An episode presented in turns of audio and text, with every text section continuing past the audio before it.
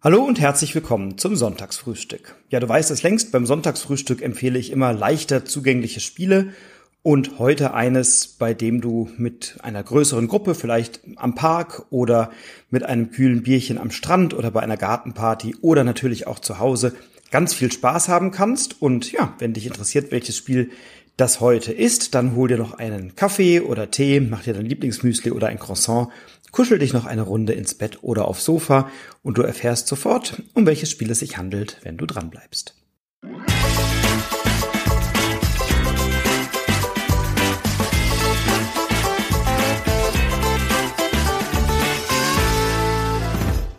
Ein Spiel, das man sehr gut zu viert spielen kann, das aber umso mehr Spaß macht, je mehr Mitspielende daran beteiligt sind. Bis zu zwölf wird verlagsseitig empfohlen. Ich habe es auch schon mit 14, glaube ich, gespielt. Also ein Spiel, das sehr, sehr viel Spaß macht und immer wieder Runden begeistert, zum Lachen bringt, Freude macht, ist Times Up.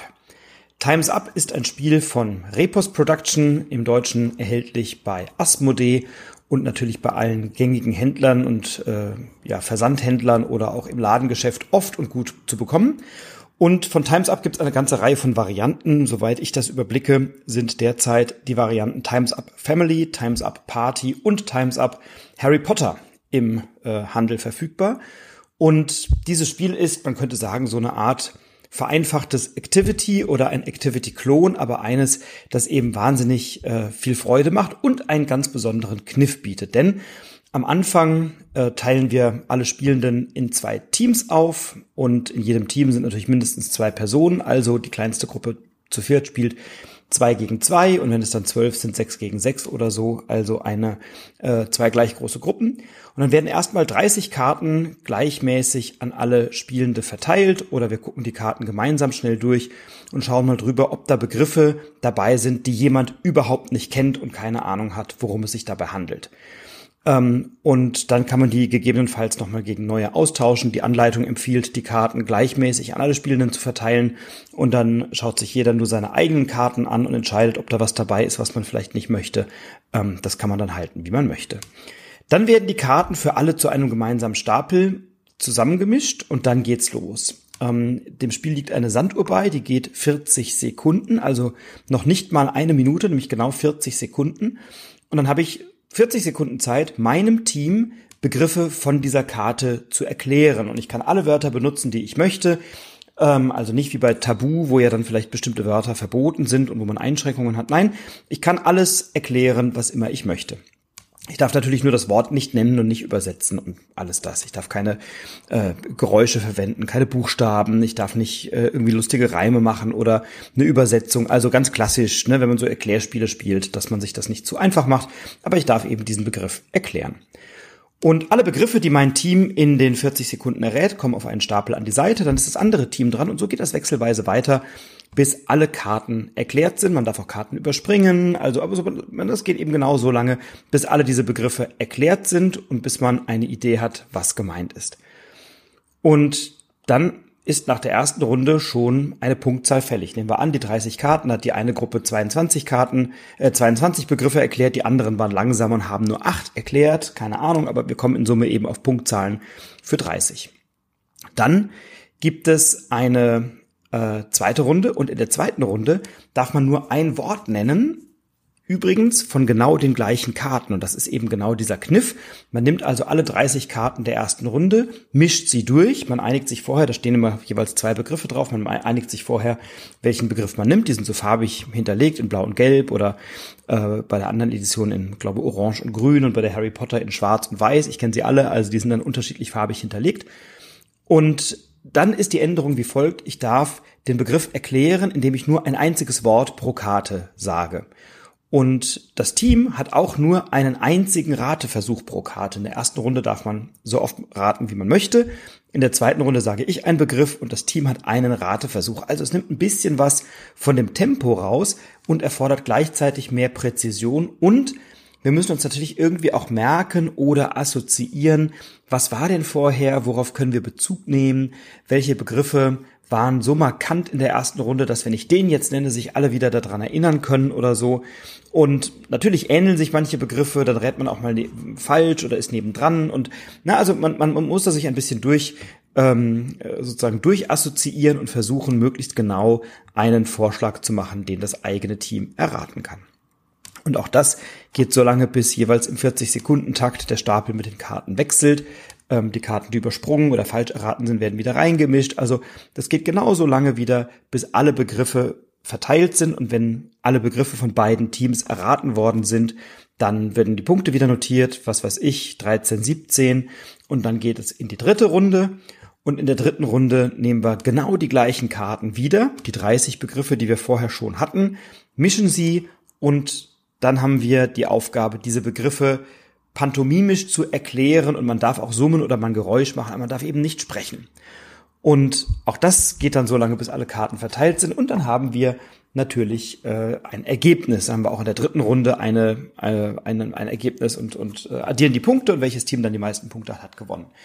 Wie so oft bei solchen Spielen ist das Ergebnis am Ende tatsächlich zweirangig, äh, zweitrangig. Denn Times Up ist einfach ein Riesenfez. Erstens ist es total lustig zu erkennen, dass man manchmal irrt und das nächste Team sitzt da, alle beißen sich auf die Zunge und sagen, ah, wir wissen genau, was die Person gerade meint.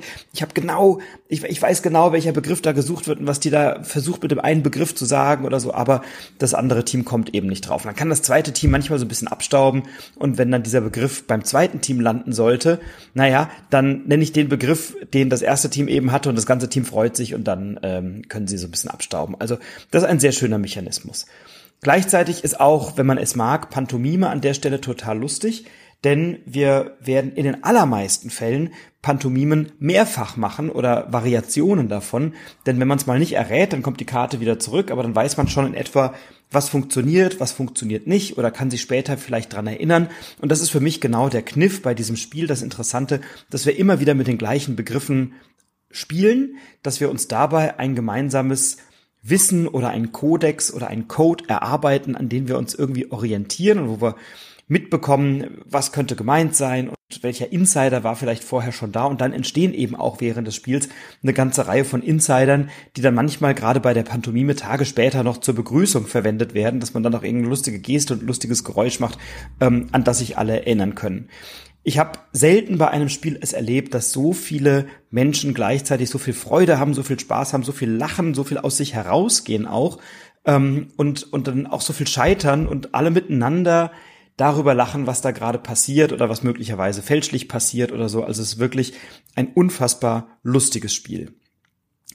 Times Up ist ähm, sehr schnell gespielt, also ja, gute halbe Stunde könnte da ähm, könnte könnte man da ansetzen etwa. Und die Varianten unterscheiden sich ein bisschen. Also die Family-Variante ist ein bisschen, man hätte jetzt gedacht, ein bisschen familienfreundlicher. Ähm, und da gibt's dann so Begriffe wie Joghurt, Harfe, Pommes frites, Superheld, Wiese, Kaffee und äh, Quelle oder sowas. Also Begriffe, die man auch mit Kindern gut spielen kann, weil die alle verstehen, was da gemeint ist.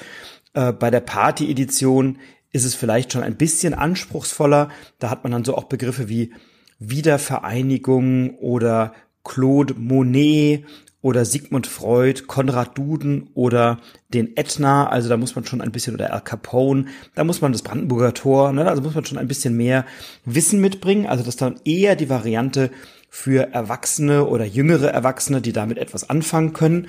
Na, und dann gibt's natürlich die Harry Potter Variante, die äh, umfasst dann Begriffe aus diesem Kon Kosmos oder Kontinuum. Da darf man dann versuchen zu erklären, wer ist eigentlich Horace Slughorn oder Madame Hooch, was ist Oklumentik oder das Zaubergamo, äh, was ist ein Legilimens, der Orden des Merlin oder Nicolas Flamel. Also da merkst du schon, das ist dann wirklich was für die Fachleute und für die Fans. Und diese drei Spiele miteinander bilden derzeit den, zumindest meines Erachtens, im deutschsprachigen Raum erhältlichen Kanon von Times Up. International gibt es da nochmal eine ganze Reihe von weiteren Varianten, aber in, in Deutschland sind momentan eben diese verfügbar. Und ich kann Times Up total empfehlen, weil es ist wirklich ein tolles Spiel, was du auch ganz geil spielen kannst, eben abends mit einem Bierchen schön im Park oder auf der Wiese oder am Rheinufer. Also bei uns ist es das Rheinufer. Ich wohne in Wiesbaden. Da sind wir natürlich immer mal wieder in Mainz am Rhein oder in Wiesbaden ähm, mit einer kleineren Gruppe oder das kannst du auch ganz wunderbar im Kollegen- oder Kolleginnenkreis spielen, wenn alle bereit sind, so ein kleines bisschen aus sich herauszugehen und Spaß miteinander zu haben. Und es ist wirklich ein Spiel, bei dem alle miteinander viel Vergnügen haben, viel Freude haben. Äh, es wird viel gelacht, es wird sich viel auf die Schulter geklopft und es ist natürlich für die Teams auch toll, wenn die miteinander gute Ergebnisse erzielen, tolle Punkte abstauben. Ähm, also ein großer Spaß für jung und alt, um mal eine Floskel zu bemühen, ist tatsächlich Times Up. Und ich habe bei Times Up schon in sehr, sehr vielen Runden sehr, sehr viel Spaß gehabt. Wünsch dir das auch. Freue mich, wenn du es mal spielst, vielleicht mit deinen Kolleginnen und Kollegen oder im Freundeskreis und mir davon berichtest. Ich habe sehr viele sehr legendäre Times Up Events und Partys und Gruppen erlebt, wo wir in ähm, unterschiedlichsten Konstellationen heute noch drüber sprechen und sagen, ah, weißt du noch damals, also da werden wirklich auch Erinnerungen geschaffen und wenn ein Spiel etwas macht, wie Erinnerungen schaffen, dann ist das doch eine gute Sache und deswegen freue ich mich sehr, wenn du es mal spielst, wünsche dir viel Spaß dabei, freue mich von dir zu hören, bleib inspiriert, inspiriere andere, alles Liebe, dein Frederik.